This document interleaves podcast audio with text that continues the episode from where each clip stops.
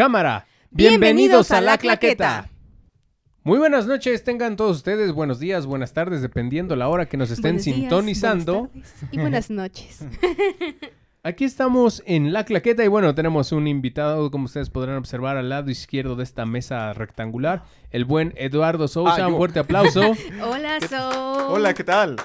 ¿Qué tal a todos? Muchas gracias por invitarme a su programa de La Claqueta, el que está recibiendo mucha atención gracias a ciertos gatos que han estado apareciendo. ¿Dónde está mi gato, por cierto? Hoy, hoy, este, quedó expulsado, ¿sí? Mm. Exiliado. Lo ¿Y por qué lo exilian? ¿Tenemos un tema en especial hoy? No, nada más, me quedé gordo. Mm. Ah, qué triste. Y pues sí, sí tenemos un tema especial hoy, amigos, porque hoy vamos a hablar de nuestras predicciones hacia los Oscars 2021, que aunque ustedes no creían que se fueran a celebrar, pues sí se Sí. llevarán a cabo. Y milagrosamente hay, hay películas aparte de Sonic que, que sí lograron estrenarse, así que sí tenemos una buena variedad de estas. Películas aparte de Aves de Presa.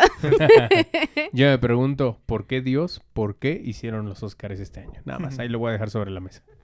Pues porque son divertidos, aparte dan la oportunidad de que se estrenen buenas películas aquí en estas temporadas. Y ha habido muy buenas por aquí, así que vamos a estar hablando de ellas. Buenas entre comillas, ¿no? Porque, bueno, pudieron haberse esperado hasta el siguiente año, que probablemente hubieron películas más buenas que por temor a que no fueran a recaudar, no las estrenaron, ni en plataformas, ni en cines, ni nada. Pero bueno, es lo que hay. Lo Así que que vamos a hablar. es que no se murió el cine afortunadamente. Eso y sí, eso sí. Qué bueno, que no Esa se murió. hubo de esto, esperanza de para Voy a ciertas poner aquí cosas. nuestra claqueta. Y fue un buen año para películas independientes y películas en plataforma que de otra forma no hubieran tenido tanta atención, así que... algo Godzilla contra Kong, a huevo. Esa es de este año. No importa, debió estar nominada también. Mejores efectos especiales. La neta. Mejor bien adaptado, ¿no? Si no, quieres. no, eso no. Mejor rascado de cola. Fotogramas paralelos les llaman. Pues va, entonces arráncate, porque acá nuestro amigo Sou hizo todas las eh, imagencitas que van a salir aquí programadas. Entonces, arráncate con qué es la primera categoría que apareció aleatoriamente en tu teléfono. Muy bien, empecemos con categorías. Canción original. Nominados a canción original. Ah, no...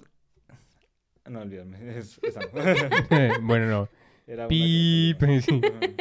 Para pa pa pa para pa. Para la la la la la Ya. Muy bien, entonces retomemos la idea, amigos. ¿Cuál es la primera categoría que viene aquí en tus apartados? So? Edición de los edición Oscars 2021. Para edición tenemos a estas cinco películas nominadas: The Father, Nomadland, Promising Young Woman, Sound of Metal y The Trial of the Chicago Seven. Muy bien. Entonces vamos a ver cómo. ¿Cómo Pues- quieres que lo empecemos? ¿Qué es edición de? Edición Pues, ¿tú de la tienes, película. ¿tú tienes alguna favorita de ahí? De visualmente alguna que se te haya hecho muy interesante? Mira, he visto eh, The Sound of Metal. Hace rato estaba viendo Judas and the Black Messiah. eh, y creo que ya. El padre también. Ah, el padre, el padre. Eh, ah, demonios, no tengo ahorita una... En cuanto a estética visual, no... No tengo una favorita. Pues pasa algo chistoso en esta ocasión porque muchas veces la edición pre- premia la película que sea como que más rimbombante. Por ejemplo, hace poquito ganó Bohemian Rhapsody, que fue prácticamente la película más editada del... de- no sé si la- a veces la edición no fue la correcta, pero sí este, fue como que muy llamativa. Pero en esta ocasión hay, creo que hay una película que destaca por su edición, que es The Father. Sí. Y creo que se debe a que le- le- una buena parte de la película se cuenta gracias a la edición que tiene. Sí, sobre todo, bueno, no sé si con edición estemos hablando de montaje específicamente. montaje. Ah, Ah, bueno, bueno. excelente, así sí. Entonces, el padre. cuadra. El padre, porque creo que la manera en la que te enreda en la trama tiene que ver mucho con el hecho de, oh, es que estamos viendo el departamento, oh, pero no era su departamento, era el de la hija, oye, pero es igual a la sala donde está el del hospital, ¿qué está pasando aquí? Yo me sentí very, very confundido. Cuando vi esa película, pero me gustó bastante. Ah, sí, para los que no lo sepan, El Padre es una película que trata de un hombre que ya está empezando a tener señales de Alzheimer. Y para ponernos en su perspectiva, la película te mezcla de repente muchos momentos de su vida. Pero muchos. Sí, muchas conversaciones. Y el chiste es que tienen que parecer que de repente ciertas cosas ya pasaron, ciertas cosas pasan otra vez, pero de con escenas distintas. con tiempos personas distintas perspectivas también. distintas. Así que la edición juega un papel muy importante en esto. Entonces diríamos que The Father es la que tiene más posibilidades. De Sí, Father, amigos, The de Father. Father. Ok, si hay justicia, entonces que gane The Father. Muy bien, entonces vámonos a la siguiente categoría. Cinematografía. Judas ante Black Messiah. Mank. News of the World. Nomadland. Y The Trial of the Chicago Seven. Ay, miren, qué profesional, mira. Así va a salir en grandote y cada Muy uno. bien. Ahora sí creo que ninguna película me super ultra mega No. encantó en cinematografía. cinematografía. Muy- y el juicio de los Chicago Seven ni siquiera sé por qué está nominada. Porque no había más de dónde agarrar, por eso. ok.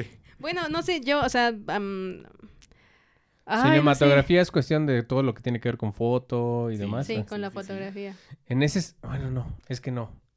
Es que creo que no hay mucho de dónde elegir porque precisamente por cuestiones Y de sí, vea pandemia bonito. no hubo grandes escenarios, grandes localidades, por obvias razones, uno. Y dos, cuando las hay, pues son efectos especiales, porque ahorita dije, bueno, cinematografía, pensé en Mulan, pero no, es más efectos especiales que realmente que hayan estado Mm. en el lugar que se ve en la, en la película, Hay ¿sabes? muchas películas que ganan justamente porque los efectos especiales hacen que todo se vea este padre, como en Gravity, o sea, nunca se fueron a grabar el espacio. o sea, todo fue pantalla verde y aún así ganaron mejor cinematografía porque, o sea, todo se veía muy real. Bueno, ah, entonces más a mi favor. Realmente no. ¿Eh? es lo Bueno, que comentaba. este, ¿Por la- qué? La que yo creo que podría ganar sería la de Mank porque es una recreación de Justo los años estaba- 40, creo. Sí, de los años 40, Sí. cuando estaban escribiéndose por allá en esos años el guion de Ciudadano Kane. Es como, o sea, me gusta por cómo trabajaron incluso el formato que se vea como televisión de esa época. Sí, aparte, Entonces, eso me gustó muchísimo. sí toman tanto en cuenta la iluminación de que se usaba en esa época, este, el granito que de repente sale. ya aparecen este, algunas y dices, ah, caray. Sí, o sea, no solamente es la fotografía, sino toman en cuenta lo que va a salir en la edición de la fotografía. Sí, la verdad es que también me gusta mucho. No más la me gustó en cuanto a fotografía, pero supongo que eso viene en otra categoría aparte. Pero no sé si sea como tanta luz natural porque son muchísimos paisajes lo que utilizan, ¿verdad? Sí, Pero nomás la destaca porque o sea, obvio, son muchos paisajes, obviamente. Son muchos. eh, hagamos uso excesivo de Extreme Long Shot, Sí, o amigos. sea, la, la gente de repente vio la película y dijo, no manches, sí es cierto, existe el mundo exterior. Y eso, eso podría ayudarle. ya te- tenía un año que no salía, así se veía entonces. Pero yo creo que me iría por Mank, sí. sí, yo también voy por Mank. ¿Tú por cuál te vas de ahí? Sí, por man. No, la verdad no, no las he visto así, entonces, más que la de Judas y nada. Nada, realmente no. Ahí no tengo así un juicio de... de- Bueno, estamos bueno. coincidiendo, eh, coincidiendo hasta ahora, qué padre, que ah, Sí, ahí sí. el desorden nos está... No como el hace dos años que era como todo variadito con Black Panther. Ah, güey, güey, se cumplió. Gracias. Muy bien. ¿Qué sigue, mi estimado Sou? Canción original. Las nominadas son Fight for You, de la película Judas y el Mesía, que es, parece protagónico, pero en realidad es actor de reparto. Hear My Voice, de El Juicio de los Chicago Seven, que siempre están en la misma corte, pero de alguna manera lograron estar nominados a Mejor Cinematografía. Husawit, de Eurovision Song Contest, una película de Steve Carell que no va a ganar porque sale... Ah, pero es Willy Ferrell. es Ah, perdón. Will Ferrell, Will Will Ferrell. Pero no va a ganar porque sale Will Ferrell y a la academia le choca por alguna razón. Hoy sí, que creo, a ver si la dije bien, de The Life Ahead, una película que tu mamá vio. Pero tú no. Confirmo. Speak Now, de One Night in Miami, una de las películas más ignoradas de los Oscars, pero que al menos le hicieron caso en esta nominación. Yo ni siquiera sé cuál es, esa sí no la vi Yo para no nada. ubico ninguna canción, así que, Claro que Eurovisión. sí, la de Eurovisión no y la, net- la neta tiene un buen soundtrack en general, no Sí. nada más la canción Sí. como eh, original. Ahí, pero sí, Eurovisión, ojalá gane. También me gustó esa. No creo que vaya a ganar, pero creo que va. Está sí muy me gustó, bonita, está me bien encantó. padre. Y aparte está en islandés. La escuché y dije, no manches, esto es. Supera- esto es como del Rey León, o sea, Aunque me gustaba más la otra canción que interpretaban casi toda la película. Ajá, la de Fire Saga. La de Fire Saga estaba más chida, pero Ah, no era la que empezaba con... Ah, sí. ¿Tú no, viste esa ¿sí? película, no? ¿Dices que es un musical toda la película o algo así? Pues no es toda la película, es que es como una competencia de pues canto y baile y todo un Imagínate conjunto, tú una entonces- guerra de bandas europea. Qué padre. o sea, Ajá, Sí, Entonces, cada país europeo tiene a su representante. Mm. al- algo así como México tiene talento, esas madres. Pero con verdadero talento, lo siento. Ah. Aquí los programas de México, La Voz, la Academia México tienen talento, los Ay, odio, los repudio, porque no salen de interpretar banda, no tienen otra visión, no juzgan otra cosa, entonces, imagínatelo bien hecho. Eh, Bueno, la- si no la has visto, sí, vela. La verdad es que yo sí, o sea, creo que estamos de acuerdo a los tres en que la canción de Eurovisión es la que tiene Es la que, que, ganar. queremos que gane, aunque pero no va a ganar, posiblemente no así lo que vaya ¿cuál a creen hacer. que vaya a ganar?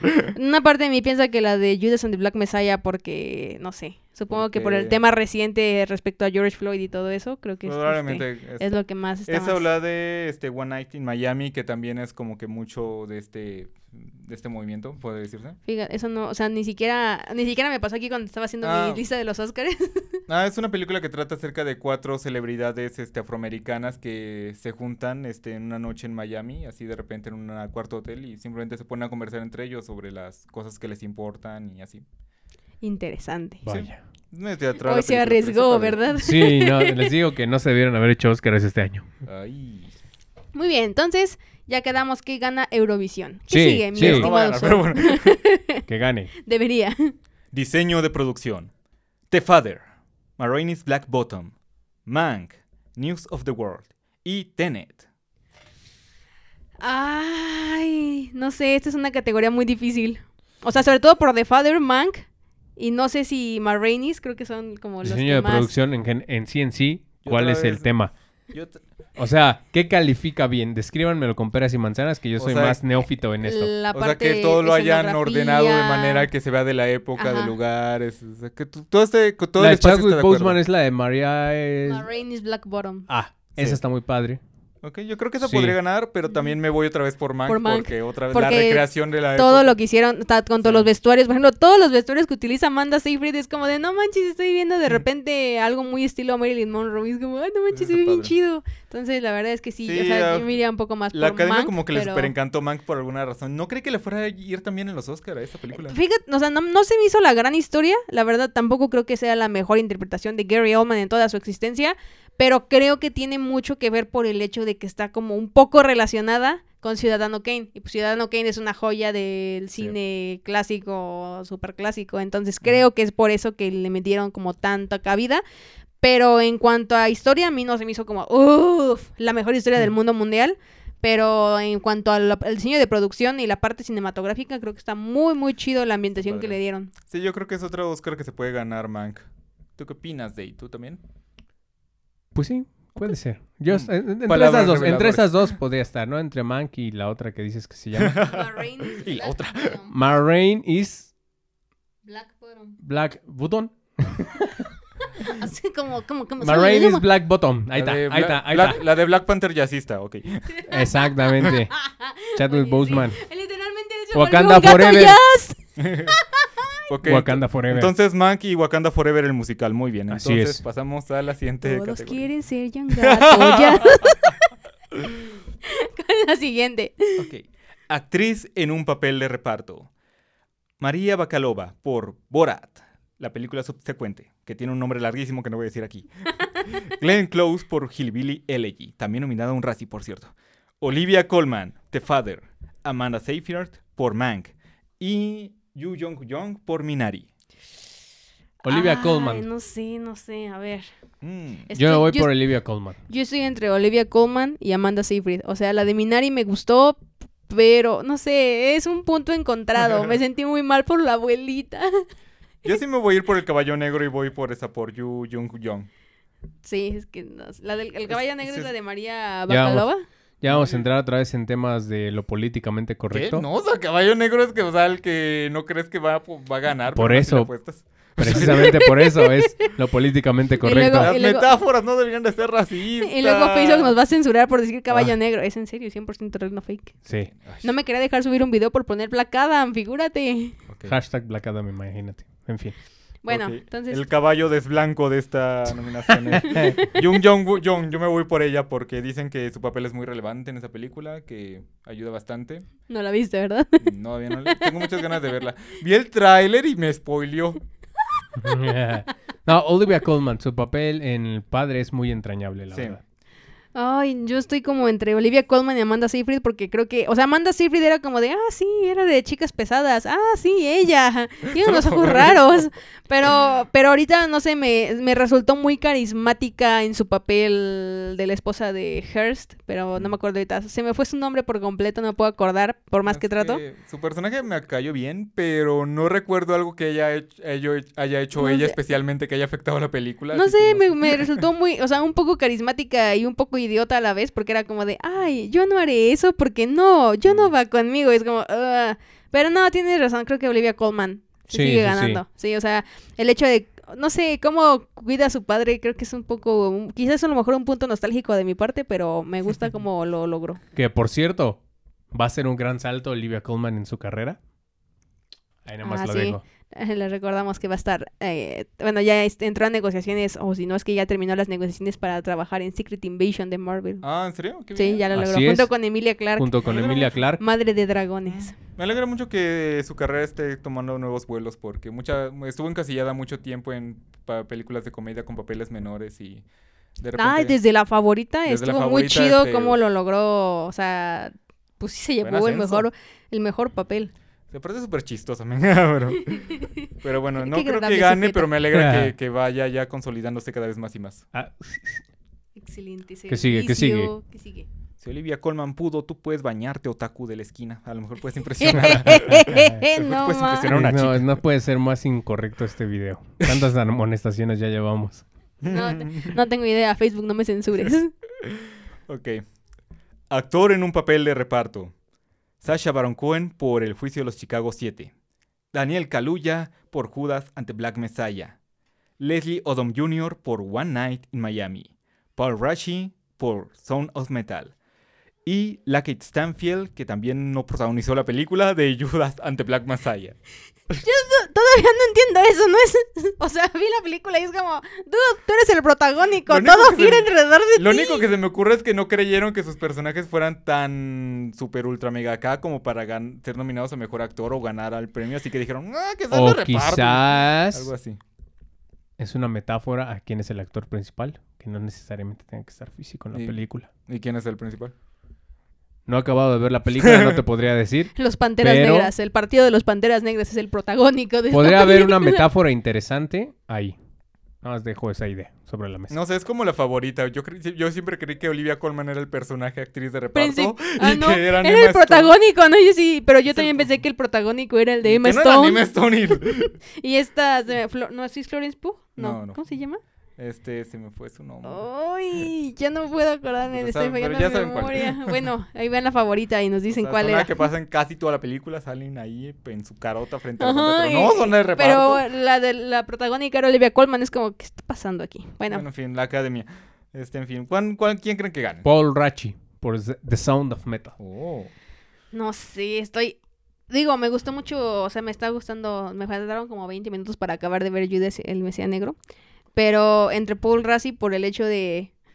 Pues no sé, fue como el motor principal para que solucionara su vida Rubén en The Son of Metal. Pero también me gustó muchísimo el papel que interpretó Sasha Baron Cohen. Está, Está muy, bastante. muy chido. O sea, cómo hace Sí, su sea- monólogo frente a todos como si fuera un- una sesión de stand-up y está narrando la película. Sí, o sea, cada momento que salía su personaje como que se robaba la película. Aparte, eh, niégame que esa frase tan icónica de jamás me habían enjuiciado por mis ideales, como... ¡Oh!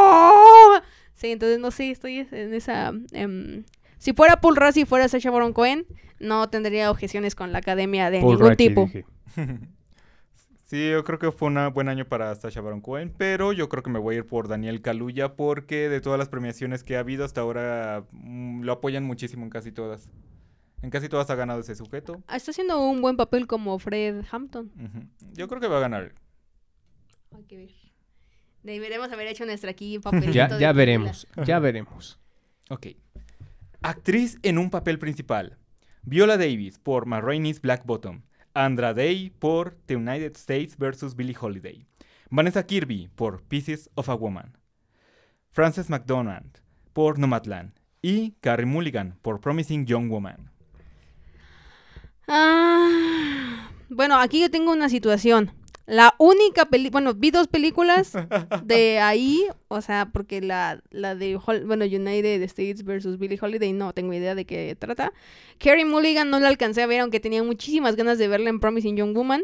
Y bueno, Vanessa Kirby sé que es como si estuviera dando a luz en toda la película, porque, bueno, yo todos los trailers que he visto y póster está sufriendo, entonces no, no sé muy bien.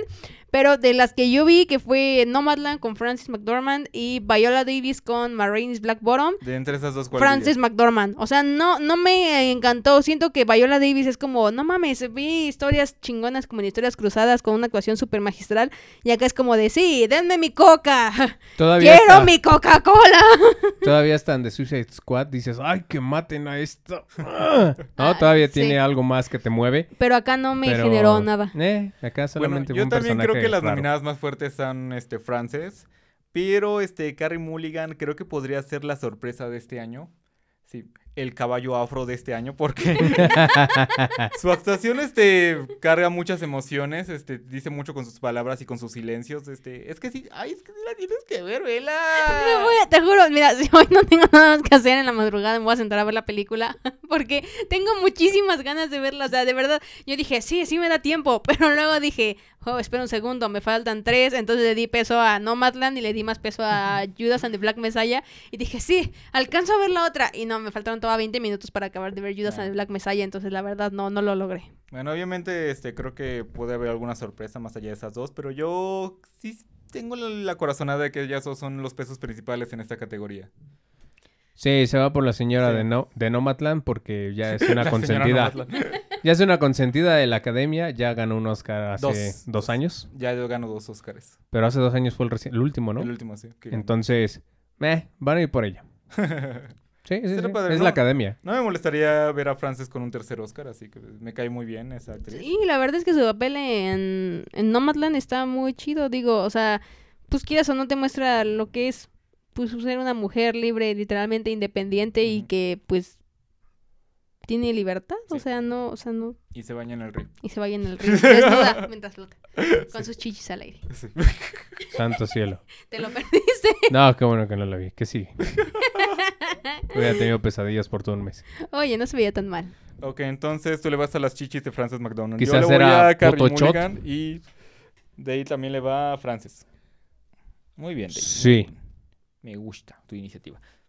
Actor en un papel principal. Chadwick Boseman por My Rain is Black Bottom. Anthony Hopkins por The Father. Gary Oldman por Mank. Riz Ahmed por Sound of Metal. Y Steven Yeun por Minari. Corte. Ya faltan siete Ah, relativos. Puedes nada más ir a, a poner ahí. Hay que pararlo y retomamos desde nuestras opiniones del... Y aquí, aquí este se puede mover, mira. Sí, soy, soy muy apretado, lo sé, lo sé, lo sé. Normalmente eh, cuando tenemos algún tipo de entrevista sí movemos la batería, pero como ya era muy tarde era como de te abro. Entonces coloco. páralo y vuélvelo a... Sí, estaba, estaba grabando, ¿verdad? Mix? Y ya vuelve a dar grabar otra vez. Entonces 10.23. Ok. Ujú, Sí, sí. Porque tengo que ser claqueta otra vez, entonces tú siéntate con calma. Podríamos entrar a una fortaleza resguardada por rayos láser y robarnos la puda del destino y no pasaría nada. Ya estamos entrenados. Oye, sí. Vámonos en 3, 2, 1, claqueta. Muy bien, entonces estábamos en actor, en Actor un papel principal. principal. Eh, que es posiblemente la categoría más controversial en esta Ay, ocasión. Es la más difícil, Sí. la más complicada, pero Tengo tres gallitos aquí. yo tengo dos gallos. Así. ¿Cuáles son tus gallos? Re Sound of Metal. No, son tres, maldita sea. Tienes razón, son, Son tres. Mira, eh, Ruiz Ahmed en The Sound of Metal lo hizo de maravilla. Ya lo he dicho muchas veces. El hecho de prepararte seis meses aprendiendo lenguaje de señas, que no es cualquier cosa. eh, y aparte, la interpretación que él hace me parece fantástica. Creo que en ese sentido él debería de ganar. Muy bien. Ahora, también tenemos a Anthony Hopkins, que es un eterno contendiente de los Oscars y no sé si haya ganado en su carrera Una vez ganó nada más. uno, pero creo que siempre está como nominado y al, por una cosa u otra no se lo lleva, ¿no? Sin embargo, también su papel en el padre, no manches, o sea, se me estrujó el corazón ahí en la película, lo hace de maravilla también, o sea, logra que te metas en su piel, en sus zapatos y que te descontroles más allá del juego de cámaras que están utilizando y demás. Se logra sentir esa desesperación que él, o sea, te la transmite. Y por último, el que me gustó su actuación, que considero que no es la mejor, sin embargo, por dos cuestiones, lo políticamente correcto y como, eh, digamos, trofeo o premio póstumo, Chadwick Boseman, que creo yo que a fin de cuentas es el que se la va a ganar por esas dos cuestiones. No sé, yo, yo también mis gallitos de pelea son esos tres. O sea, Riz Ahmed es como... Dude, o sea, literalmente la película no creo que fuera lo mismo si no fuera por él y el hecho de cómo Sí. te transmite esa desesperación de que no escucha nada y que pues obviamente él piensa que su vida ya se terminó ahí. O sea, el hecho de, pues no sé, o sea, me encantó mucho el papel que hizo, el, o sea, el verlo como alguien codependiente de su pareja, ¿no? Alguien que salió de las adicciones, alguien que se estaba volviendo sordo, alguien que literalmente perdió así como que lo más importante en su existencia al ser baterista. Y es como, wow, o sea, me, lo, me logra transmitir todas las desesperaciones y sus adicciones, tan solo verlo. Y es como, wow, o sea, No, y lo- aparte, lo amé, lo amé. el crecimiento... Digo, qué mal que te haya transmitido sus adicciones, pero bueno. Bueno, o No. sea, su sentir con eso, pues. Y aparte el crecimiento, el crecimiento como actor, en el sentido de lo que también puede ser un tanto multifacético, porque recordemos que la última película, al menos que nosotros lo vimos, pues fue como el villano de Venom, ¿no? Sí, todavía me acuerdo de esa y por eso no creo que sea. Entonces, creo que hay un avance bastante significativo o un cambio en Sí. cuanto a interpretar. Porque es uno de los villanos más X que he visto en mi vida. Exactamente. es como, ah, mira, es un sujeto en traje. No ¿eh? podía creer lo mal villano que hicieron para una película. O sea, ya sé que Tom Hardy era el mero mero de esa película, pero no manches. Pero el villano fue como, neta, tú eres el villano. Entonces, Sí, o sea, verlo solo- acá. Solo necesitaban el simbionte y No, ya es como, ah, se ve chido. Sí, o sea, pero sin esa no, cosa era como, O sea, qué antipático es este sujeto, ojalá no sabía, si me, pronto. no sabía si me iba a amenazar o a vender un seguro. O sea, el tipo. no. O quizás una biblia, Sí. no, bueno, una este. enciclopedia. Ah. Entonces, de plano, Gary Oldman y Steven John. Steven Yeun es, o sea, me gustó su papel en Minari, pero es como el padre de familia amoroso. Debo aceptar que la verdad es que en Minari hubo el, el último, pues, pedazo, la última escena de la película, sí me conmovió alguito, porque, pues, no sé, o sea, ver cómo de repente, spoiler alert, su casita se está quemando. Bueno, ya sale en el tráiler. Eso fue la parte que me spoileó el tráiler. Bueno, pero no te dije que era lo que, o sea, sí es parte importante de ellos, pero no era... No te dijo que casa. Ay, sí. Entonces, se está quemando, es como de, no manches, no. Y ver que, o sea, ay, este, tengo que hacer spoiler. ¿Por qué lo tienes que Sí, ya, ya, si no la vieron ni El modo. punto es en que esa última escena me conmovió mucho. Entonces, pues me gustó, pero no creo que se lleve el Oscar por eso. Como ya había dicho con Gary Oldman. Ah, entonces pasa, no es cierto. como ya le había dicho con Gary Oldman, me gustan más sus interpretaciones en otras películas, como llámale León el Profesional, llámale Drácula de Bram Stoker, llámale El tipo siempre da el 100 Sí, en todo. pero en este es como, sí, soy un sujeto. Estoy ebrio aquí mientras escribo un guion. Y me rompí una pierna. Y es como, Actuar borracho no es nada fácil. no, ya sé que no, pero lo que voy es que, o sea, yo lo he visto haciendo otros papeles y me, me ha gustado más. A o sea, menos no que de verdad siento- estés borracho, que algunos Quizás sí estaba borracho completamente, Bueno, no sé. Y pues bueno, mis, el Anthony Hopkins, la verdad es que mi reza me logró transmitir un, un sentimiento de desesperación y de decir, ¿qué pedo con este viejito? Porque aparte de que me hace sentir mal, porque era como de, ah, no manches su memoria, ay, se lo están puteando, ay. Y luego el hecho de decir, este, ah, ¿qué pedo con este pinche viejito cascarrabias que todo le hace de a pedo? O sea, me, me, me gustó mucho esa como multifaceta en las dos. Al igual que Chadwick Boseman, o sea, hoy que estaba viendo la película Penitas, o sea, obvio que se está grabando este video. Mm, O sea, me sorprende el hecho de que de repente sea súper sarcástico y de repente pinche humor negro y de repente te transmueve, bueno, te transmite, perdón, el sentimiento de todo lo que ocurre o lo que ocurrió con muchas de esas personas, eh, su descendencia Era la versión afro de Split. africana. Entonces, este, y de repente lo que ocurre al final de la película, porque no sé si ya la viste. Sí, la vi, la vi contigo. ¿Viste Chadwick? No, la de Chadwick Ah, Boseman, la ¿ya la de Father, viste? pero la de Marines No, Black la de Father. No, sí, de Father sí, pero de, de- la de Marines no la has visto. Ok, bueno, sigue con tu... Bueno, todo lo que pasa al final de la película es como...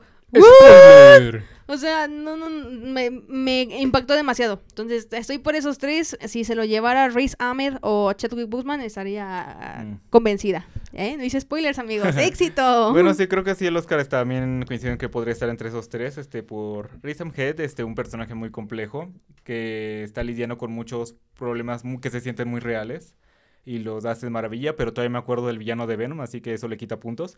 Este, aparte es joven y ya, con esa película yo creo que ya catapultó su carrera a poder hacer cosas más grandes, así que espero que le vaya bien. Eh, Chadwick Boseman, que siempre tengo miedo de decir Bojack Horseman por alguna razón, por error. Este, creo que hace también un buen trabajo y aparte no solamente actúa dentro de la película, sino que ya estaba en sus fases últimas de cáncer, así que también está actuando como si no Se tuviera. ve súper delgadito. Sí, Así, sí, sí. cuando lo vi fue como de santo cielo. Sí, o sea, estaría padre un detrás de cámara para saber qué tan difícil le fue para él grabar esa película. Lo hay. Estaría- Bueno, estaría- es un documental. Creo que no sale. Sí, en Netflix. Sí estaba en Netflix. ¿Dónde lo estamos viendo? El de Portrait of an Artist Ajá. está en Netflix también. Mm. Sí. Precisamente, bueno, lo que alcanzamos a ver porque empezamos a ver la otra película es que salen varios testimonios de actores que estuvieron en esa película y en otras como Black Panther y demás a hablar sobre su carrera y trayectoria. Entonces, pues sí, puede estar bastante interesante. Chéquenlo, ahí está en, en Netflix. Sí, o sea, está en una posición muy admirable el sujeto de que luchó contra una enfermedad que sí te debilita bastante sí, y aún así dio el 100% en todo lo que trabajó en sus últimos años. Así que un Oscar post-mortem, este, no siempre estoy de acuerdo con esos, pero entendería si fuera el caso y creo que lo podría respetar. Y, pero Anthony Hopkins sí, sí, ay, se me hace súper buena su actuación, aparte de que es muy valiente su parte, que él ya tiene un- es un señor de cierta edad y debe ser para él muy difícil hablar de un tema de algo que le podría en realidad pasar en cualquier momento. Correcto. Así. Sí, no, no, no sé, yo hablaba, por ejemplo, con Day de eso y era como, ¿cuál es tu mayor miedo, no? Y era como de llegar a adulto. Y más porque literalmente es como...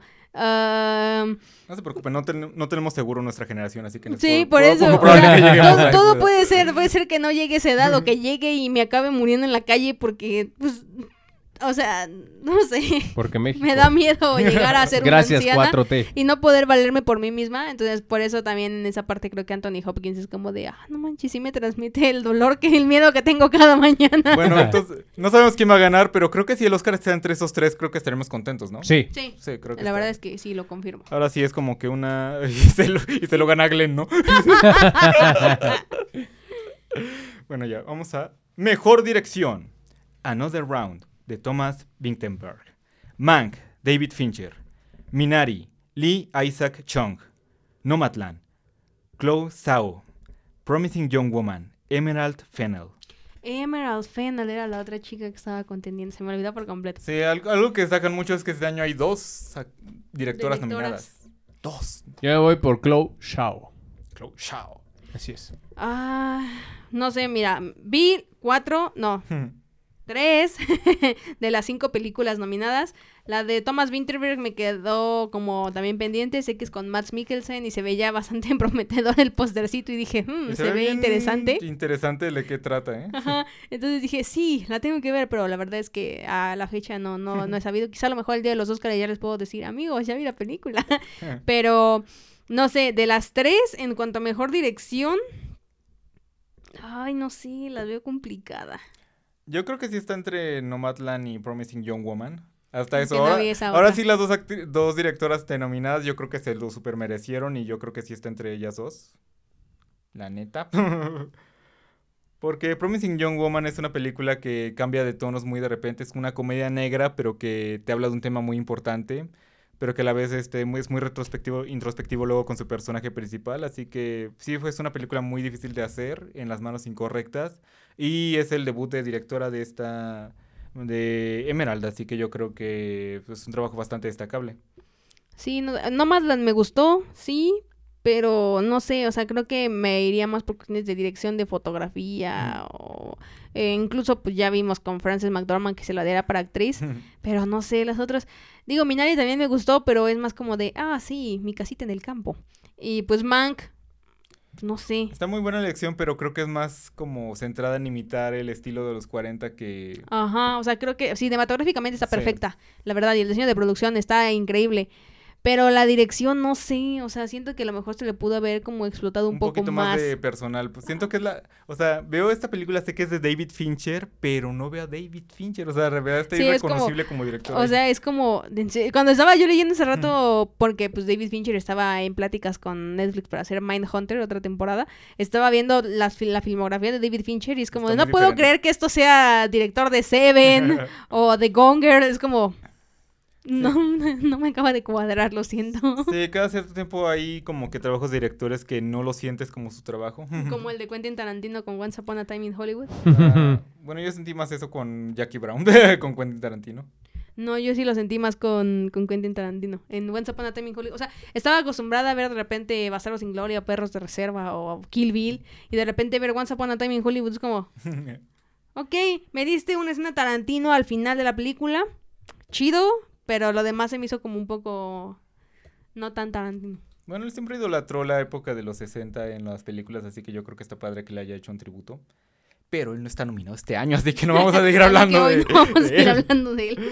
Entonces, de ahí tú también te vas por Chloe, ¿dices? Así es. Muy bien. Sí, sí, sí. No es, no es coincidencia que también Marvel la haya fichado para dirigir su película más, más ambiciosa que viene en camino. Mm. Entonces, ¿Por qué dices no- que es la no más es- ambiciosa? Ellos lo han definido así. Marvel Studios ha dicho que es la película más ambiciosa desde Avengers Endgame, que van a contar como con más personajes, más efectos especiales. O sea, es como le tienen mucha apuesta a esa película que si falla, pues va a ser una pérdida de dinero. Aparte tienen un elenco internacional, creo que por cada raza o cultura hay un actor representando. Entonces, tienen latinos, tienen personas afroamericanas, tienen personas güeritas, tienen de la India. Entonces, por muchas razones es una película que... Sí, creo que hicieron una orgía entre un japonés, un este africano y una indonesia para crear una nueva raza que también estuviera incluida ahí. Así que creo que está, Sí, pa- sí, sí, está sí. padre eso. Entonces, no es coincidencia, ya sabes que Marvel siempre se, se da, cuando puede, se da este su taco y contrata pues a la crema y nata. Entonces, pues por eso me voy con ella. Muy bien. Ok, entonces nos vamos por Chloe. Vamos, Chloe, tú puedes. ¡Ánimo! No me defrauden. ok. Vestuario. Las nominadas son Emma, Marraine's Black Button, Mank, Mulan y Pinocchio. Con que no gane Mulan, yo creo que estoy bien, así que... Sí, a mí tampoco me gustó Mulan en lo absoluto. No les gustó Mulan, pero aquí les tengo una mala noticia. ¿Qué? En ese sentido, al hacer tantas cuestiones de, pues, muy tradicionales, dejando de lado de la película de Mango, demás, que es como más de época, sino, o sea, los vestuarios tradicionales que son de cultura, llámese la cultura que quieras, es más difícil elaborar y llevar a cabo. Entonces, por ese sentido, yo me voy por Mulan. No, no manches, no, yo... No, sé. no, deja de lado si te gustó Mulan o no. Estamos hablando de vestidos tradicionales. Sí, sí, sí, ya, ya entendí El esa de parte. hacer yo eso- vi mi- media película, debo admitirlo, no me gustó el resto de la película, Sí, entonces no, la acabé es de muy ver. mala, pero el diseño de vestuario... Mira, Emma no la vi, las demás sí las vi. Marine Black Bottom es como... eh, Yo creo que... Hay... porque hay- Pues es que no, o sea, si me hubieran mostrado a lo mejor algo un poco más extenso, pero todo es como, sí, lo porque de... tú nunca te fijas en los vestuarios de nadie. o sea, No, no, que no, sí es que también sucede todo en el cuarto de ensayo de la Ajá, banda. O todo sea, sucede no ahí. tiene... Lo único que ve, lo, lo único más relevante son los zapatos amarillos de Chadwick Boseman que le costaron 11 dólares, amigos. Correcto, Hagamos correcto. énfasis en eso. No sé, estoy entre Mank y quizá Mulan. Pinocho me gustó, sí, está chido la parte italiana de esa época y lo que quieras, pero no Vestuario sé, involucra a lo mejor maquillaje nada ah, más. Ajá, decir a lo maquillaje, mejor sí, maquillaje no, no. sí. Pues eso a lo mejor Sí, yo sí. vestuario Mulan, 100%. Mira, que ya, le- que gane Mulan, Ane, ¿por qué no? Que le arrojen su Oscar así con odio. Así de, ya, ten, ya. Órale, Para trátate. que no chille, ¿sabes? Sí, ¿Tú sí, por sí. cuál te ibas? O sea, cualquiera que no fuera Mulan. Casi, casi, pero no se me da un presentimiento, Emma, de lo que, lo que he visto de esa película. Creo que estaría, están muy padres los vestuarios. Emma es con esta Anya Taylor-Joy, ¿verdad? Sí, la mística. Sí. La Queen Bandit, esa. La Queen. la Queen's Gambit. la Queen Bandit. Ok. La empanadas.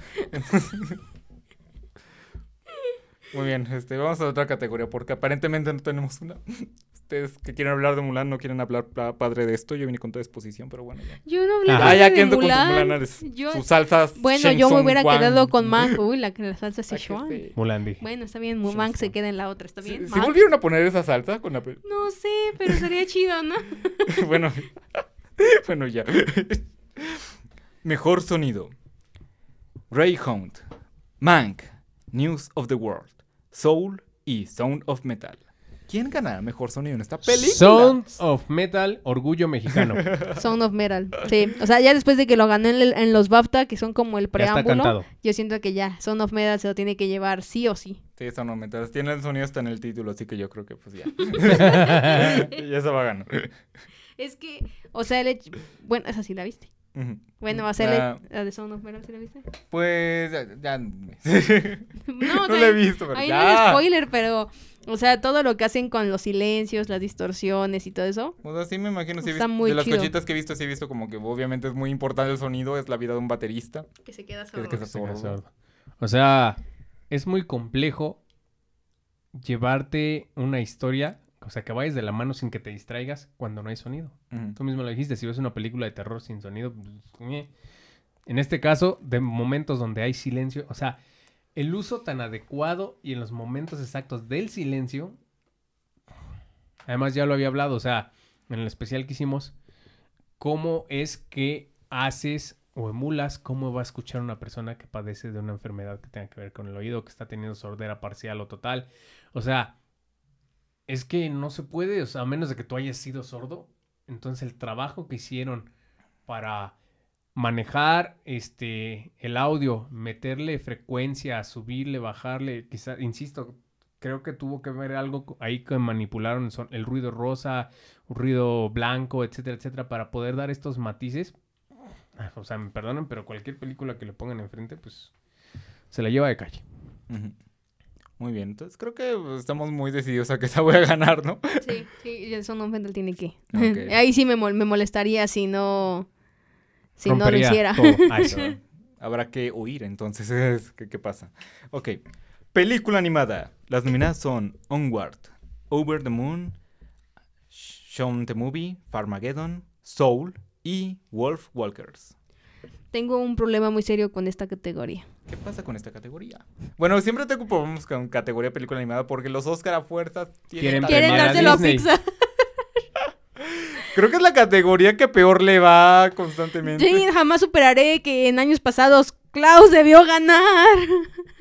No deja de eso, o sea. Tantas películas buenas y luego te dominan cosas como El jefe en pañales y así. Toy Story 4. Es- Mire, esa no- me gustó, pero no para que ganara. Ajá, exacto. O sea, no tengo problema con que se lo lleve Soul, que finalmente eso va a ser lo que va a pasar, porque sí están haciendo, tiene una buena, una buena trama, una temática interesante, Sí, no propositiva. manches, fuera de los personajes, todo se veía tan real. O sea, lo que veíamos hace rato, cómo vimos un pedacillo de cómo estaban haciendo la animación con las manos, tocando el piano, o sea, que ya puedas ver estos nervios que se mueven en la misma animación, que no sea como de, ahí está mi mano tocando el piano, ¿sabes? Toda plástica, toda ahí plana. O sea, los detalles que si en el cabello, que si las pelusas de los suéteres o cosas por el estilo, no tengo problema. La cuestión es que Wolf Walkers, por ejemplo, para mí es una película que también, si bien no es animación 3D ni demás, es otro tipo de animación que vale muchísimo la pena que se premie porque es algo distinto, algo que sale de las casillas y que no porque salga de eso está mal. De hecho, pues es bastante buena a comparación Sí. con Más allá de la luna y a comparación con la oveja que si bien es stop motion, pues no es tampoco La oveja. stop motion. tampoco es nada revelador, ¿sabes? Vamos a ponerle la oveja stop motion la película. Yo la estaba viendo, está, está simpática. Sí, el marcianito. Entonces, yo quiero que gane Wolf Walkers, pero Hasta siento que va a ganar Soul y no tengo problema Sí. con eso. Sí podría ganar, de hecho es lo más probable que gane Soul, pero si hay una película que le puede ganar es Wolf Walkers. Correcto. O sea, no lo considero especialmente probable, pero sí posible. Sí, la Puede verdad es que creo sorpresa. que son de las que tiene competencia. O sea, Sí. repetimos, Onward Onward me está gustó padre, mucho, sí. De hecho fue la última película que yo vi antes de la pandemia. Fue la única No, la película que vimos en el cine. Sí. Eh, Over the Moon me gustó mucho la animación, todas estas cositas Pero yo creo que es la neones. más débil de Pero las- es la más débil, sí, sí, sí. Y bueno, Shaun, la, Está padre, está la padre. oveja stop motion. La oveja stop motion. La verdad es que estaba también muy linda, pero siento que es como, no sé, me gustaría darle la oportunidad un poco algo que no sea el stop motion. Sí, Y está chistoso que en esta categoría la mayoría son películas que salieron en plataformas. Sí, bueno, exceptuando Onward, porque Onward fue la la... mayoría, significa no todas. Bueno, estoy Porque hashtag pandemia. específicamente. Y bueno, lo que decían hace rato, ¿no? Que estábamos viendo en este video. Vamos a ver si la academia respeta esto el año que entra. Ahorita no les quedó de otra porque si no, no habría premios. Si no le dan la entrada a tantos, digamos, productos de plataformas. Porque antes Sí. estaban rejegos. No, es que si no se estrena en cine no puede ser considerada para los premios. Ahorita no les quedó de otra porque si no fuera por plataformas no hubiera Óscares. Vamos a ver si lo siguen respetando Habrá que ver. para el siguiente año. Esperemos que sí.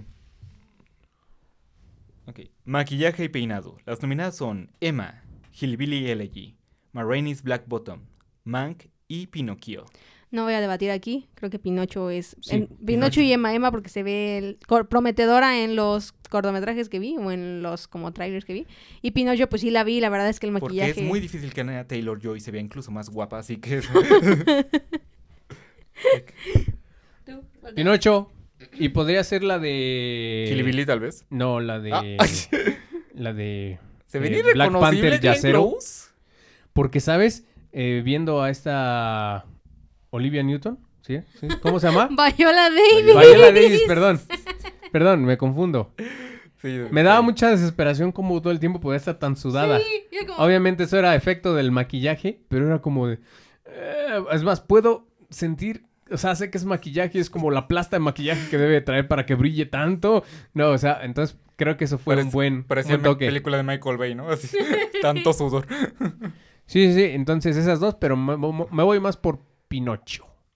Aquí sí creo que cualquiera podría ganar, ¿eh? Pero bueno. Es que la caracola de esa, la señora caracola en Pinocho, chulada. Sí, sí, Sí, sí. la verdad es que sí, sí, sí, la, la, es la, era la, como la ama de... Y luego el zorro y el gato era así como de, ah, qué asco ven El- estos sujetos. el grillo era como, Pepe Grillo, ¿qué te pasó?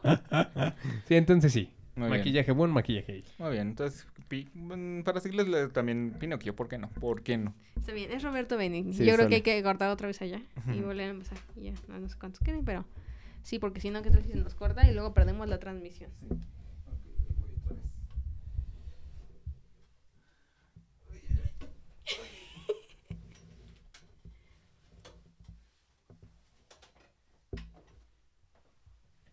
Te llegó una noticia de uno TV, hija.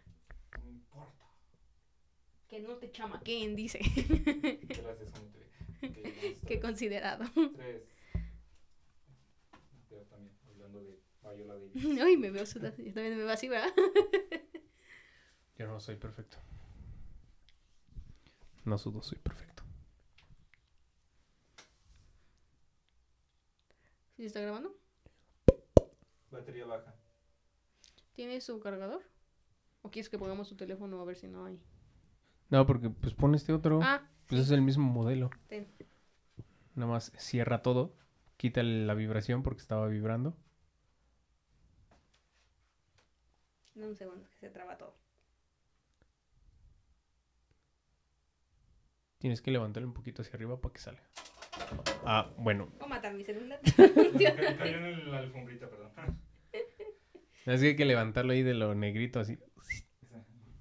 Porque como ejerce presión sale volando. Ya bueno, Sí, se. Tal vez debía haberlo dicho antes. Ah, bájate.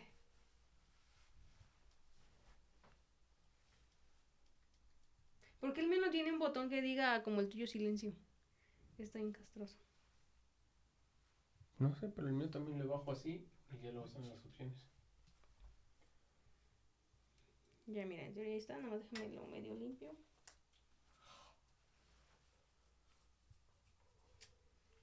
Listo. Eh, que es básicamente el mismo diseño, pero ¿Cómo está ahora mi Diego? ¿No saben? Pues a Diego hablé hace días con él. ¿Qué tal? Sí, vivo. Sí quedó derecho, Soul, porque si no luego con la presión se vaya a botar solo. O sea, que empújalo hacia el fondo. Eso. Y 3, 2, 1. ¿No se está apretando el botón de bloqueo arriba? No. Ahí está. Ok, 3, 2, 1. Todavía no.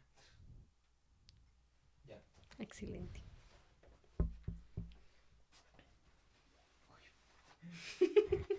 sí, eso, eso, eso pinche palito de la batería es un pedo.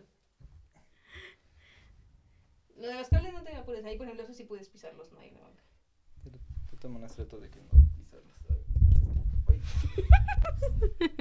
Reservar esto para el making of. Va. Si tuviera- Tres, Si tuviera lonjas me sentiría mal. dos, oye. Uno, claqueta. Muy bien. Entonces, vámonos a la siguiente categoría, mi estimado Sou. Música original. The Five Plots, Mank, Minari, News of the World y Soul. Al fin le hace caso a la película de los Bloods, qué padre. Yo tampoco lo sabía que existía. Yo quería que nominaran las cosas, bueno, ya. Yo me voy por Soul. Yo me Mucho voy- jazz. Yo me voy por Sound of Metal. Ay, ¿no, no está nominada? No, ¿Qué onda? No. ¿Qué onda? ¿Por qué no está nominada? ¿Qué te digo? No sé. Mm, Ay, no sé, Mm. no sé, no sé, no sé. ¿Por qué no? Porque da- da- yo me voy por los Soul. Bloods. Bloods. Soul, Soul, Soul. No sé, es que News of the World, la neta, sí, no, no tengo idea de qué va. Luego, Soul, la verdad es que lo que crearon para la película en pantalla está muy chido, pero Minari también suena muy bonito en muchas cuestiones instrumentales, entonces... Decídete. Ay, no puedo. Minari o Soul, ¿qué de las dos, la verdad? Me Lleva la gustaron mucho. contraria, lleva Diminari. Ok, Minari sale pues. Está bien, voy a decir Minari nada más para que ya no... porque ya dijiste Soul. Ok, siguiente categoría. Película extranjera. Another Round. Better Days. Collective. The Man Who Sold His Skin. Y... Este va a estar difícil. Vadis Aida. Si es que así se decía, ¿no? Si es que así se decía. Y aquí los dejo que ustedes hablen, caballero. No, pues Yo yo creo que va a paso. ganar Another Round. Yo paso, pues no sí, porque es, o sea, es como extranjera. Es la única que Thomas Winterberg y creo que es la única que... Por una simple causa, fue la única película de ahí que nominaron otras cosas. Este, Ajá, en este sí, caso, también. mejor dirección. Ah, bueno, entonces sí, esa. no, y aparte pues trae como renombre a Thomas Winterberg, ¿no? Es como es- cuando en las, en las películas nominadas a mejor película está nominada una de las que está mejor animada, película animada. O sea, ya sabes que obviamente es la película. Ahí hay algo sospechoso. Yo también pensaría en, Another Round. Sí. Hubiera estado muy chido que hubiera llegado alguna película mexicana a esa categoría, ¿verdad? Pero pues ni modo. Cierta película mexicana que ya no está aquí. o nu- nunca estuvo ahí. de Ya hecho. nunca estuvo ahí, de estuvo hecho. aquí. Entendí esa referencia. Pues sí, no, bueno, yo No. nos vamos a ir por Another Round porque creo que es ¿Por qué la que no? más suena. Ni modo. ¿También te vas por Another Round? Sí, claro, la más sonada. Yo la escuché como 20 veces hoy. Ya encontré a mejor película, así que me lo, me lo pasé para ir de regreso. Ok, ok, ok. para dejarlo hasta el final. Efectos visuales. Love and Monsters. The Midnight Sky. Mulan. The One and Only Ivan. La del chango. Y Tenet. Tenet. Sí, Sí. Tenet. Es una joya de efectos visuales esa película. Tenet. Así. Correcto. Así, tal cual lo dijiste, en ese orden de ideas. Tenet. Oye, pues estuvo bien chida. Incluso yo también me hubiera, bueno, sí llegué a pensar en algún punto de la vida cuando estaba viendo Tenet, que quizá ahí como que recónditamente Robert Pattinson podrá tener su nominación a actor de reparto, pero ya Sí. luego vi las nominaciones y fue como, ¿qué? ¿Por qué hay dos de Judas and the Black Messiah aquí? Y no- ¿qué Lo siento, Academia, tienes celos de mi buen director Christopher Nolan, pero me vale Mm, Tenet. Sí, yo también estaba esperando que fuera nominado por el Diablo a todas horas. Ni modo. Y tampoco, ¿verdad? Fue como estúpido. Oye, sí, pero El Diablo de todas horas tampoco figuró aquí y fue una película el año pasado y estuvo, Estuvo muy, muy chida. buena. Ni modo. No, Tom manches. Holland se lució, Aún, le- aún tienen cierta odio contra Robert Pattinson por alguna razón. Ni modo. pero contra mi Spider-Man. Pero es Batman ahora, así que ya no nos importa. Todos de Sí, acuerdo con Tenet. Tenet, sí. Sí, Abrido de acción a tuba Tenet. O se dice igual el, el revés y el derecho, qué padre. Tenet. Es un lindo palíndromo. Sí. Muy bien, ¿qué sigue? Mejor guion adaptado. Borat Subsequent Movie Film. The Father. Nomadland. One Night in Miami. Y The White Tiger. Sí podemos decir blanco. Sí, blanco, sí. Me voy por El Padre porque es una obra, o sea, el director de la película es el mismo creador de la obra de teatro en la que está basada, entonces comprendía a la perfección la psicología de los personajes, nada se le pudo haber ido, o sea, era nada más pasar Sí, o sea, del escenario a la pantalla grande. Tachó The Father, obra teatral. Tachó esa parte y dijo, Ajá. The Movie. Entonces, ya, todo quedó. o sea, si no gana es como de neta. O sea, el mismo creador hizo las dos cosas. Neta, no lo vas a... O sea, no. Ahí, el padre. No hay vuelta atrás. Nomás la, no estoy seguro si hay un guion ahí. Creo que muchas de las cosas que pasaron ahí había. Yo siento que todo es como, oh, aquí está esta vivencia y acá está esta otra. Vamos a ponerlas juntas y aquí está la vida de Fern. Y aparte por descarte no creo que se la den a Borat ni al Tigre Blanco. Así que, pues, también este, una noche en Miami podría ser, pero no creo. No, yo no, Así sí que The Father no Madman, pero yo creo que no The Father. Sí, Sí, Father sí, también. sí. Porque The Father va, no creo que le ganen muchas categorías, así que se van a sentir mal y le van a dar al menos esa. Así que, Tiene que llevarse algo. Ya que no será Anthony Hopkins, tiene que llevarse algo. a menos que se muera Anthony Hopkins de aquí al domingo. Y, Oye. Oye. de tantos podría hacer pasar. TikToks. ¿Sí lo han visto? Se- ya se volvió estrella en eso. Diablos. Mira, y yo aquí joven, sin saber Y usar la plataforma. en serio, no sé cómo se usa, eso es del diablo. Mejor guion original. Judas ante Black Messiah. Minari. Promising Young Woman. Sound of Metal. Y El juicio de los Chicago 7. Dilo tuyo, Day. Sound of Metal. Eso es todo. ¿Tú qué opinas, Osiris? Sound of Metal. No sé, me gustó, o sea, Judas and the Black Messiah estuvo chida, Minari también, Promising the Young no lo vi, la otra también, sí, la, la. Pero no sé, es, es que es una categoría también difícil, ¿sabes? O sea, una parte de mí, aunque no lo haya visto, quiere dárselo a Promising Young Woman, por como un poco la temática de lo que va, o sea, la sinopsis que trata. Pero no sé, o sea, de Sound of Metal también está chida, pero no siento que tenga como tanto un guion en el sentido de, o sea, a lo mejor un guion técnico sí lo creería por las opciones de aquí va a ir un sonido y aquí va a ir este silencio. Sí, a mí me gustaría esa, pero siento que se la van a dar a Judas and the Black Messiah. Es muy por posible. Ya sabemos qué cuestiones, ¿no? Pero si dependiera de mí, este estaría yo entre El juicio de los Chicago 7 porque Aaron Sorkin siempre tiene unos guiones buenísimos. Sí, también no por siento eso. que está su super ultra mejor guion, pero creo que está muy bueno este. Pero mi favorita favorita es Promising Young Woman. Sí, y fíjate que también en montaje hablando de eso, no, creo que no lo había metido porque no estaba como tal nominada esa película, pero me gustó mucho esta parte que hicieron de poner las escenas de, no sé, cuando les estaban atacando en el parque y te combinaban las escenas como sacadas de archivo y las escenas de la película. Eso Eso me gustó muchísimo, pero pues no lo vi como en cinematografía, ni en edición, ni en montaje, entonces lo quería decir nada más porque lo vi ahorita, amigos. Creo que sí meter parte del guion porque lo tienen que tomar en cuenta para la estructura y así. Pero no sé, yo Promising Young Woman porque el guion está muy padre, los diálogos están chidos. Este, Es que El tema está fuertísimo. Sí, por, por eso lo estoy pensando. O sea, Judas and the Black Messiah me gustó. No era lo que yo esperaba. O sea, yo no esperaba que estuviera bien hecha. O sea, no, Oye. no, no bien hecha. Es como. Yo no tenía expectativas de Y la el director, película. eso es un insulto para mí. Pues No es que estás- cuando vi el póster dije. Ah, qué pedo, no, y aparte el título que le pusieron en su, pues en su momento se me hizo como muy fuerte, sobre todo por las palabras que ocuparon, ¿no? Y ahorita que ya lo estoy viendo y bueno, que la vi y que vi el diálogo de que tengan un Mesías negro, así como, ah, no manches, sí, o sea, ya ahí me cayó el 20, ¿no?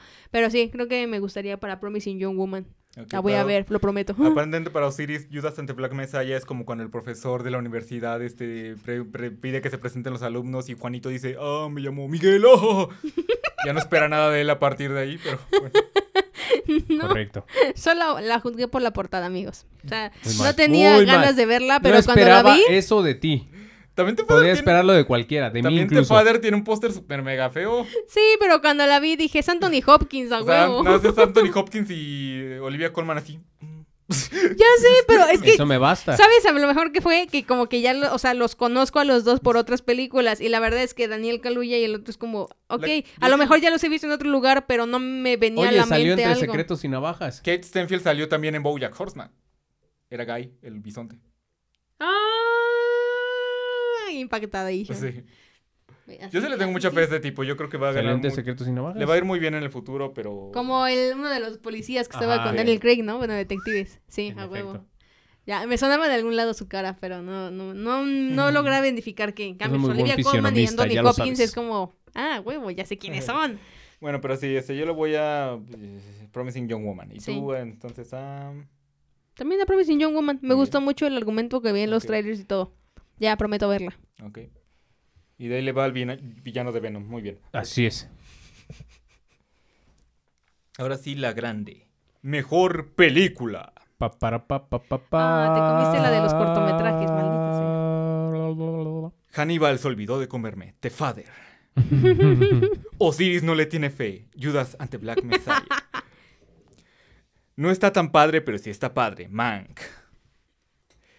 Maldito tráiler, ¿qué te pasa? Minari.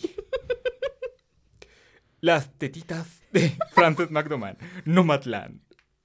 Osiris no la vio y qué pésima decisión, Osiris, porque está bien padre. Ojalá la veas pronto. Promising Young Woman. Day Sound of Metal. Ya, ¿para qué me preguntas? Son of Metal. Y, No me la boca abajo. Ya, ya no, no quiero saber y nada. la que no sabíamos que iba a terminar en esta categoría, pero terminó. El juicio de los Chicago 7. Muy buenas pe- películas, pero solo una puede ganar. ¿Qué opinan? Yo quiero que gane The Sound of Metal, pero The Fater también. ¿De Fater o qué? The Fater. The Fater también. Bueno, yo tampoco sé cómo llegó ahí el juicio de los siete de Chicago. Debo decir que me impactó la última escena. O sea, cuando es como, ahora da un discurso breve. Está bien, seré breve. Solo diré el nombre de todos los muertos que ocurrieron en la guerra de Vietnam. Es como, ah, y- qué güey. Se supone que si no lo, pueden- no lo podían interrumpir, interrumpir legalmente, ¿verdad? O sea, Sí. sí se podía decir todos los nombres. Pero como que- el juez era súper incompetente, pues evidentemente Sí. no me quedó más de otra que pellizcársela, ¿no? Pero, o sea, esa escena fue muy, muy, eh, muy impactante, la verdad. O sea, fue un muy buen cierre de película. Pero no sé, de- o sea, de todas las películas que vi ahí, que traté de aventarme todas, exceptuando Promising Young Woman. Sousa no lo voy a olvidar nunca. Eh, no sé. Uy, es muy difícil. Estoy también entre The Father y Sound of Metal. Porque The Father, pues la verdad es que la película estuvo muy bien hecha y, y- y me conmovió mucho. Y de Sound of Metal, pues todo lo que hubo detrás. Ok, yo, yo creo otra vez que Promising Young Woman podría ser el caballo Will Smith este año porque, porque estaría muy padre que ganara. No creo que pase, pero creo que podría ser una sorpresa agradable. Pero la más fuerte de las nominadas creo que me parece Nomadland porque está arrasando muchos premios. Pero, bueno, o sea, tú la, que la, sí la viste. Mm, Nomadland la voy a ver esta semana, creo. Hmm. O sea, solo Bueno, no sé, yo me gustó. O sea, gracias por hacer Sí. preguntas tan incómodas. Este, yo informándome lo más que puedo las películas que no vi para tú decir. "Mm, la viste". Oye, tú me lo estuviste recalcando con que no vi Promising Young Woman. bueno, el punto es, Yo vi No como sé. tres películas abiertamente. yo- yo- Nomadland, ay, no sé, me gustó, me gustó mucho Francis McDormand, sus boobies ahí en el agua, Ok. pero, pero no sé, no, no, no creo que pudiera englobarla en la mejor película, no puedo, o sea, así como me gustó The Trial de Chicago 7, no las pondría en las mejores películas, no sé sinceramente por qué está ahí, o sea, digo, tiene buen desarrollo, me Porque tienes planos abiertos. me gustó muchos el planos personaje. abiertos. Hay un chingo de extreme long shot. Entiendo el punto y la perspectiva, que es lo mismo que me podrá generar Judas and the Black Messiah. Creo pero siento que lo que más arriesga es Sound of Metal. Creo que es lo que Nomadland fue lo que tenía que pasar con Tenet, pero no pasó. No la tenías que entender, la tenías que sentir. Por eso, pero aunque la sentí y me gustó en ese sentido. Pues, No sé, o sea, siento que no se arriesgó tanto como lo pudo haber hecho, por ejemplo, Sound of Metal, pues incluyendo personas que literalmente son sordas, o todo el trabajo de sonido que hubo detrás, o el hecho de que lo que tuvo que hacer Riz Ahmed para poder, pues, interpretar al personaje, o sea, digo, no sé si no me he puesto a investigar todo el detrás, no sé si él sea el- realmente el sujeto que toque la batería todas las veces, pero si también lo hizo él, pues está, o sea, está muy chido. Bueno, pero piensa en Nomadland. Está basado en una historia de algo que le pasó a los estadounidenses hace no mucho. que fue el en gran el 2008. quiebre este, sí. Que dejó mucha gente así sin dinero, sin saber qué hacer. Y es como el espíritu de eso. O sea, los, Sí, eso los me- planos abiertos, este, el conocer gente, el bañarte desnudo en el río. Es todo es- esta experiencia. Sí, sí, sí, pero si nos vamos por premiar lo que pues nos identifica como nación o lo Bueno, políticamente correcto. Sin camisa mucho tiempo fue Sound of Metal. Pues También vi las boobies de Riz Ahmed, Sí, fíjate. Entonces, en ese sentido, tatuajes. creo que es injusto, ¿no? Le quita credibilidad a la academia como a otros premios, llámese los Grammys, llámese cualquier otra cuestión que es ya nomás como, ah, es popular o ah, es como, uy, muy cercano a nosotros o muy identificable con los Estados Unidos o lo que sea. Es como, sí, dale el premio ya. Y es como, neta, no te Es más, ¿viste la película para empezar? ¿Me explico? Entonces, en ese sentido, concuerdo con ella de que no, no porque haya hecho mucho ruido Nomadland, nada más por eso, o porque le haya pasado a los gringos, pues, se lo deberían de dar. Pero bueno, X. Bueno, me voy este, así de rapi- rapidito, uno por una, este, a decir qué opino. El juez de Chicago 7, probablemente la más débil, así que no creo que se lo gane, la verdad. Eh, sonido de metal, este, está, Creo que está muy padre, creo que a mucha gente le encantó, sería una muy buena sorpresa. Creo que sí tiene chances, pero creo que no es la más fuerte a ganar. Este, Promising Young Woman, este, de nuevo, mi gallo, pero no, mi favorita de las nominadas, pero la verdad no creo que gane. O sea, sí creo, pero no creo. No sé cómo decirlo. Sí, sí, pero no, así. Algo así. O sea, sí, sí, pero o sea, sí, no. sí, pero Es- no. Es como cuando me confieso ante una chica, o sea, es- Es como, yo quiero creer que sí, pero... Pero- no, no, no, no, no, no, no, no. Bueno, Bueno, sí. Este, Nomadland, este, probablemente yo sigo pensando que es la más fuerte, probablemente la ganadora de la noche. Mínimo está entre las tres más fuertes. Sí, eso Eh, sí no lo sí, puedo sí. negar. Minari creo que de por sí logró mucho estando en estas nominaciones con tantos premios, este, llamó mucho la atención, pero no, no creo que sea el tipo de películas que ganen esa categoría. No, no lo creo. Mank, otra película que tam- logró mucho técnica, de manera técnica, yo creo que por eso destacó tanto y logró estar aquí. Pero no es como la historia esa, el tipo de historia inolvidable que se te va a quedar contigo por mucho tiempo. Sí, no, o sea, me agrada el hecho de que hayan retomado cómo se escribió Ciudadano Kane. Pero sí, no, no tiene algo que digas, Sí. uy, uy, lo, lo traigo aquí, por eso me acuerdo. Tiene una posibilidad por ser esta película que es de Ho-. Hollywood, que es de Hollywood celebrando a Hollywood, pero este, Pues sí, sí, ciertamente sí. mm, sí, no creo que esta vez sea Tiene a Gary. Oldman. Just the Black Messiah, una película que es posiblemente la más políticamente correcta de todo el grupo. Este igual podría, pero no creo que sea el caso. no, no sé, sí, o sea, sí, siento que se la van a dar a Nomadland. eso. Sí. Y The Father, que yo creo que también es la que debería merecer el, que merece el premio, honestan bastante. Y hasta eso es una película que no sigue ninguna convenciones de políticamente correcto, sino es una película que se centra específicamente en contar una historia de la mejor manera que pueda. Y eso es de bastante respeto hoy en día. Sí, porque te hace sentir que tú eres el que tiene el problema del Alzheimer. Sí. Yo creo que también es muy fuerte esa película para ganar. No sé si iba ya, pero creo que está bastante padre. O sea, si ganar esa está- estoy bastante contento también. Sí, la verdad es que sí, pero sí yo me iría por más, o sea, solo metal por todo el trabajo que hay detrás. Aunque no estoy negando que Nomadland me gustó. Ok, mis tres gallos entonces, son entonces The Father, Promising Young Woman y Nomadland. No, yo me iría por The Son of Metal, Nomadland y The Father. Muy bien. ¿Y tú de ahí? No, no, no, más. no estoy seguro si sepa cuál va a apoyar de ella. Nada más The Son of Metal y The Father. Ok, muy bien. Y te comiste, bueno, no sé si sí pusiste entonces la categoría. No, son solo ocho. Ah, ¿O cuál categoría? Ah, luego me había faltado la de los cortometrajes Ah, animados. si quieres hablar un poquito de los eso. documentales no.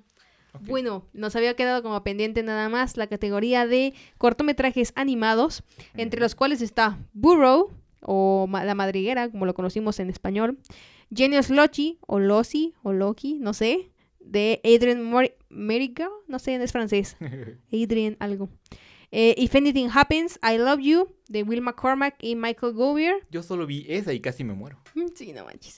Ópera de Eric O. Y Yes People de Gisli Dari Holdorson. ok, de esas, ¿cuáles crees que vaya a ganar y por qué? Ay, no sé, mira, yo se lo hubiera, yo se lo daría a If Anything Happens, I Love You. O sea, me destrozó, maldito cortometraje, me destrozó. Todo lo, lo veo y me acuerdo y es como, ay, ya no puedo. Yo no tengo hijo y me dolió su muerte. Lloré, te lo juro, lloré muchísimo. Fue como de, ay, mi cor- algo se rompió aquí adentro, amigos. Aparte es un tema que ya desgraciadamente es cada vez más corriente ahí en Estados Unidos. Sí, es y como súper cotidiano. Entonces, no sé, yo se me iría por ese. Digo, el de Madriguera me gustó mucho también, pero es como, no sé, siento que es como, no, ya, demasiado Pixar. Tienes, di- tienes mejores cortometrajes como Flota, ¿y por qué pusiste la Madriguera? No lo entiendo. Yo digo que gane Taika Waititi el conejo que no es yo-yo. Pero ese no está aquí nominado. Y sinceramente el que, Que creo que menos entendí fue el de Genius Lossy, a lo mejor yo soy muy idiota, pero me combinan muchas cosas y a la mera hora es demasiado surrealista y no entendí nada. Entonces, no Entonces, nada. según tú, podría ganar la de If Anything Happens to Me. I Si se lo dieran, Y la del conejo de Taika Waititi. Ok, muy bien, Osiris. El conejo de Taika Waititi está aquí. Sí, porque ópera también está muy... Está chido, pero necesitas verlo muchas veces. O sea, porque tiene, inicia con diferentes segmentos y diferentes partecitas, en las cuales es, pues básicamente un día en la vida de alguna persona o un grupo de personas que te engloba trabajo, religión, guerra, etcétera. Pero como son millones de cuadritos y millones de personas, o sea, a lo mejor ahorita puedes empezar acá arriba y de repente te pasaste para acá, pero te perdiste la acción del de acá arriba. Entonces es como, vaya, es un cortometraje complejo. Pero sí, no, yo se lo daría definitivamente a If Anything Happens, I Love You. Me destrozó. Muy bien. Ok, ese fue el comentario sobre cuál creemos que puede ganar esa categoría. Bueno, series, principalmente. Bueno, tú, tú viste ese y la verdad es que también te destrozó. No te duele, Sí te quema. ¿Y tú? ¿Tú viste? Pues yo nada más vi la del conejito. Pero el La del conejito madriguera. no está. Que está gane la del conejo. Por eso la de la madriguera. Que Ah, gane Eso la lo viste ayer conmigo, bueno, más o menos. Ay, ¿viste también el de Genius Lossy? ¿Qué? Este lo vimos ayer. Este es el del como acuarela. Está muy fumado. No, me voy por la madriguera. Muy bien. La única que viví. Y Es el más cercano a Taika Waititi, así que muy bien. tiene un conejo en él. Muy bien, esos fueron nuestros comentarios de los Oscars de este año. Esas fueron nuestras lindas predicciones. Si no las quieren ver, no las ven. Ah, no es cierto. Váyanse a la... No, pero les recordamos que ahí están, pues, la premiación a los Oscars el día domingo, 25 de abril, para que no se los pierdan. Y pues nos activan aquí abajo, ¿no? Que si ustedes también opinan lo mismo, ¿cuál es su quiniela? ¿Desagradó? Dejen aquí sus, sus meros Sí. gallos para los, los Oscars, ¿no? y ¿Quiénes van a suscríbanse en este botón. Eh, Sí, sí, sí sale en O YouTube acá. este video. O Sí. O es para Facebook, Sale en si YouTube, no, este... pero puede salir en cualquier lado, dependiendo de cómo vea la Activen la campanita, compartan. Aquí, aquí, aquí, aquí. Comenten, sobre todo. Comenten, comenten. Háganos saber que nos ven. Ok. Y eso es todo por nuestra parte. Hasta Entonces, luego. Caballo negro. Hasta luego. tenía que decirlo. Sin más que agregar, nos vemos en la próxima transmisión de este bello programa. Yo soy Dave Harris. Yo soy Osiris Yo Torres. soy Eduardo Sousa. Hasta la Caballo próxima. negro. Y coman muchas palomitas. Bye bye. Adiós. Caballo negro. Muy bien, ahora hay que apagar la cámara. Yo. ¿Quieres que pase yo para que no tengas que sufrir? A ver, voy a voltear primero este.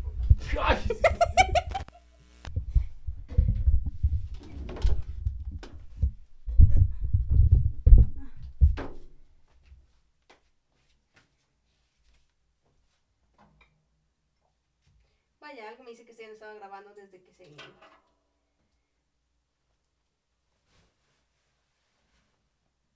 ¿Ya se había parado?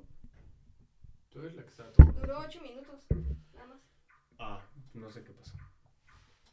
Bueno, el audio sí Bueno, está. tenemos el audio de la de esta. Sobre todo por las palabras que ocuparon, ¿no? Y ahorita que ya lo estoy viendo y bueno, que la vi y que vi el diálogo de que tengan un Mesías negro, es como, ah, ahí casi se para. Ya ahí me cayó el 20, ¿no? Pero sí, creo que me gustaría para todos y no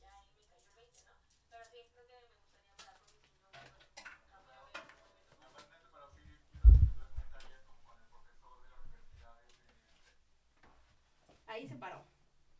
¿Por qué se paró? No sé. Ahí, se salió. espera. Se supone que graba cada media hora, pero no sé por qué se separó. ¿Está caliente? ¿No? ¿No te llegó un mensaje o algo? ¿No? Entonces no sé.